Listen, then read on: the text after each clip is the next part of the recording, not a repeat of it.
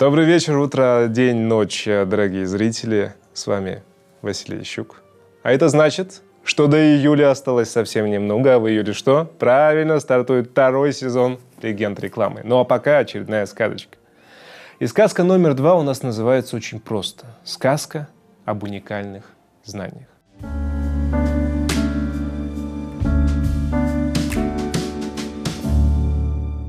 Дело в том, что если вы на рынке живете довольно-таки долго, то вы уже успели подписаться на мой канал, поставить колокольчик и написать комментарий, просто чтобы старику было приятно. То несколько раз вам на глаза попадалась простая история. Любое молодое агентство, любой молодой бренд выходит и начинает кричать «Мы уникальны!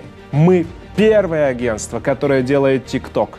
Мы первое агентство, которое сфокусировалось на автоблогерах. Мы первое агентство, которое делает подкасты. Мы первое агентство, которое говорит про партизанский маркетинг. Обычно это сопровождается названиями панк, хайп, фоу, рок-н-ролл. Не слишком богатый словарный запас у меня под названием этих агентств.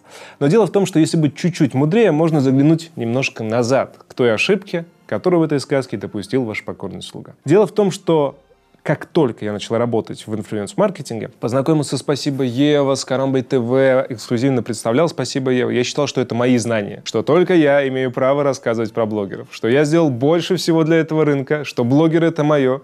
И не дай бог другое агентство сделало что-то с блогерами, я всегда думал, да это же ужасно, нужно обращаться ко мне.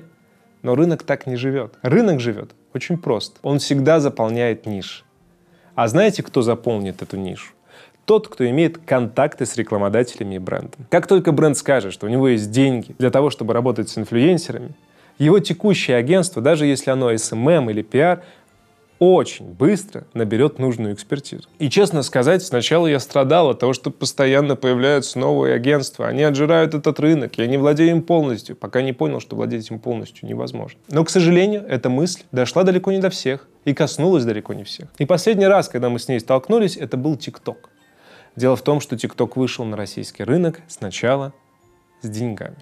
Он платил инфлюенсерам за то, чтобы они снимали контент на этой площадке. Он промотировал этот контент. Он был готов делиться, чтобы на нем начали работать. И, конечно же, у ряда агентств, таких как, например, продюсерский центр, сформировалось мнение, что TikTok принадлежит им что это их экспертиза. И что эта экспертиза ни с кем нельзя делиться, и что все бюджеты, связанные с TikTok-челленджами, должны идти через них. И это убеждение хорошее, праведное с какой-то стороны, было сразу разбито другими диджитал-агентствами. Агентствами, перед которыми поставили задачу накопить у себя экспертизу. Тот же самый путь проходила Players, когда первично было подрядчиком для кого-то, обучая это агентство, которое к нему приходило, кузницы кадров, которые потом точно так же хантились, и рынок наполнялся. Поэтому говорить про уникальное знание в нашей индустрии — это утопия. Особенно в 2021 году. Потому что как только вы владеете уникальным знанием, вы сразу начинаете им делиться. Ну а как по-другому вы привлечете рекламодателей? Вы начинаете рассказывать направо и налево, что с этим делать, как, для того, чтобы генерировать бюджет.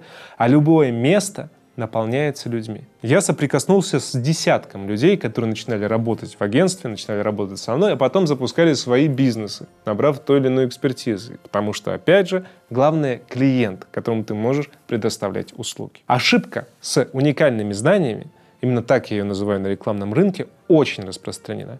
Даже сейчас, читая состав, я недавно наталкивался на фразы «первое панк-агентство», «первое арт-агентство», «первое агентство про производство ТикТока для поросят», «первое автоблогерское агентство».